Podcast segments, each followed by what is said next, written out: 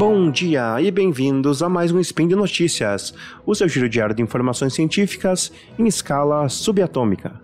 Meu nome é Thiago Protispinato e hoje, dia 21 de maio do calendário Decatrian e dia 26 de novembro do calendário gregoriano, convido o ouvinte a colocar seu chapéu de papel alumínio e entrar nesse trem descarrilhado que é o Brasil, pois hoje falaremos de política.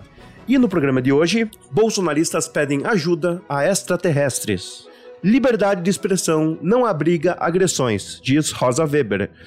Facebook e Instagram removem postagens com pedidos de golpe militar no Brasil. Speed.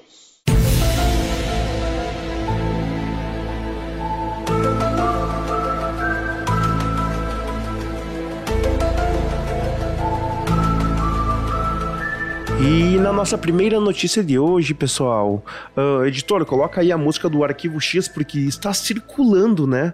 Por mais incrível que pareça, está circulando nas redes sociais uh, um vídeo dos apoiadores do atual presidente da República do Brasil, Jair Bolsonaro, que supostamente estão pedindo ajuda para seres extraterrestres, seres extraplanetários, usando né, as luzes dos seus celulares para sinalizar em direção ao céu.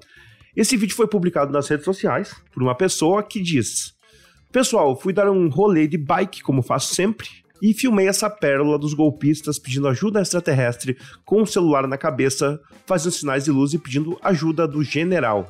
No vídeo, uh, se você assistir, aparece de fato apoiadores do presidente que colocam o celular em cima da cabeça com o flash do aparelho ligado e buscam sinalizar para os seres do espaço, né? Para que eles venham salvar a política brasileira, inclusive com mensagens escrito SOS. Esse é claramente mais um episódio do que estamos vendo por aí, né, nas redes sociais e em diversos momentos uh, desse pessoal tentando se manifestar nas ruas e nas, nas redes, desde o último dia 30 de outubro, né, onde houve o resultado das eleições, com pessoas não aceitando o resultado do pleito e manifestando, né, com falas golpistas e que vão contra o Estado Democrático de Direito. Só que quando uh, a súplica ela não é mais para seres que vivem na Terra, tudo tem um clima mais delirante e um clima mais engraçado. Mas claro que temos que tomar cuidado, porque muitas vezes o que a gente acaba rindo por muito tempo acaba virando um problema. E a gente pode ver isso também, por exemplo, com os atuais discursos negacionistas e pessoas que creem em pseudociência, inclusive pessoas que acreditam que a Terra é plana, né? Então a gente pode uh, rir de certas manifestações que são delirantes, mas também temos, né, que cuidar para que elas não virem um discurso referendado por uma boa parte da população. E na nossa segunda notícia de hoje, sabemos que os ministros do STF participaram uh, em Nova York de um evento chamado Lead Brazil Conference e ocorreram alguns problemas onde pessoas, né, brasileiros que estavam lá no local, se manifestando, em alguns momentos efetuaram xingamentos aos ministros, questionamentos e muitos deles foram muito agressivos. E essas situações elas podem ser verificadas porque existem diversos vídeos nas redes sociais onde muitas vezes a própria pessoa, né, que estava fazendo os xingamentos, filmou e lançou o vídeo. Então eles estão disponíveis. E por muitas vezes eles são bastante chocantes, porque as pessoas elas estão, né, uh, visivelmente descontroladas nas suas narrativas. E essas pessoas muitas vezes defendem, né, os seus posicionamentos e suas atitudes baseados no princípio constitucional da liberdade de expressão. Porém, isso é muito complexo. E como vemos aqui na notícia, a própria presidente do STF, a ministra Rosa Weber, ela disse que a liberdade de expressão, mesmo sendo né, um dos princípios básicos da nossa Constituição, não pode servir como uma justificativa para tudo, para xingamentos ou para ofensas. E isso, claro, é algo que está fundamentado na nossa lei, não é algo que ela inventou da cabeça dela. Ela ainda fala na matéria, e citando, a liberdade de expressão, reafirme-se em absoluto, não abriga agressões e manifestações que incitem o ódio e a violência, inclusive moral. É importante ressaltar, inclusive, para finalizar essa notícia, de que no direito brasileiro a liberdade de expressão é sim muito importante, ela é prevista na nossa Constituição, porém, como nenhum direito no Brasil, ela não é irrestrita, ela tem alguns limites E podemos também entender que na nossa própria lei, por exemplo, atos que vão contra a democracia, eles são ilegais. E também nós temos, né, os crimes contra a honra, a calúnia, a difamação e a injúria. Então isso demonstra que no Brasil a gente tem que ter respeito, né, a algumas condições para que possamos viver em harmonia na sociedade.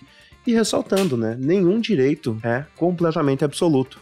Uma curiosidade é que na nossa Constituição Federal existe a previsão, inclusive, de pena de morte no Brasil, somente, claro, em casos de guerra. Porém, uh, para vocês verem, né, que nenhum direito no Brasil é completamente absoluto, e por essa razão existem certos limites na liberdade de expressão para que a gente não vire é, uma selva de pessoas descontroladas falando o que bem entendem. Diante disso, e de maneira a terminar a gravação desse segundo, dessa segunda notícia, a gente pode entender, né, que devemos respeitar as normas e as leis da nossa nação para que sempre a gente consiga ter uma existência em paz com as pessoas que estão perto de nós, não podendo abusar de liberdade de expressão para cometer crimes e promover discursos de ódio, discursos antidemocráticos ou ofender outras pessoas, caluniar, difamar, pois isso está fora dos limites da liberdade de expressão do nosso país.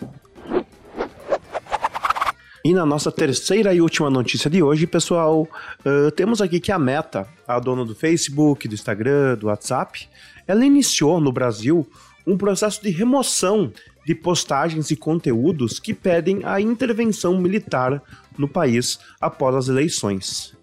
Essa decisão ocorre no meio de vários atos né, de bloqueios de estradas e tudo mais, e de uma tentativa de descredibilizar uh, as eleições do Brasil. E as redes sociais são usadas, né, para fomentar esse discurso. E por isso, citando a própria empresa, ela fala aqui: temos acompanhado com atenção os acontecimentos no Brasil e as conversas sobre esses eventos nas nossas plataformas e começamos a remover pedidos para uma intervenção militar no Brasil no Facebook e no Instagram. O próprio ministro Alexandre de Moraes disse em nota que essas pessoas, né, que estão questionando as eleições, que estão dizendo que ela foi fraudada, são pessoas que são criminosas, porque o resultado das urnas até agora ele é incontestável, né?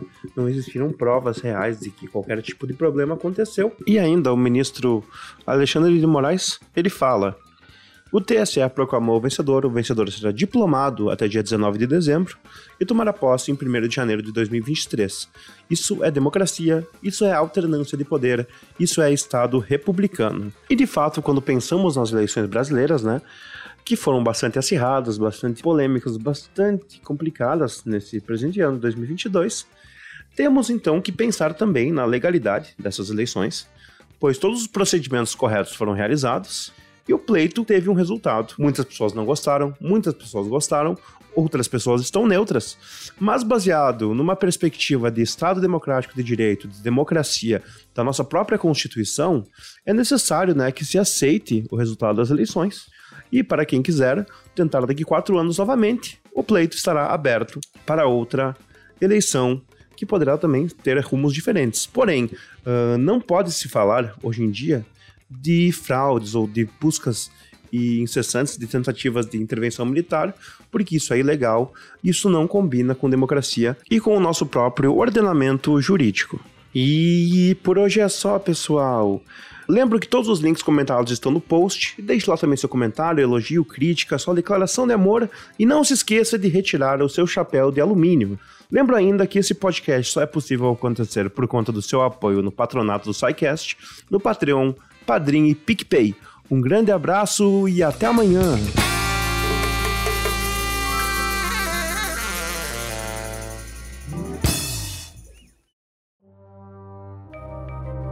Este programa foi produzido por Mentes Deviantes. deviante.com.br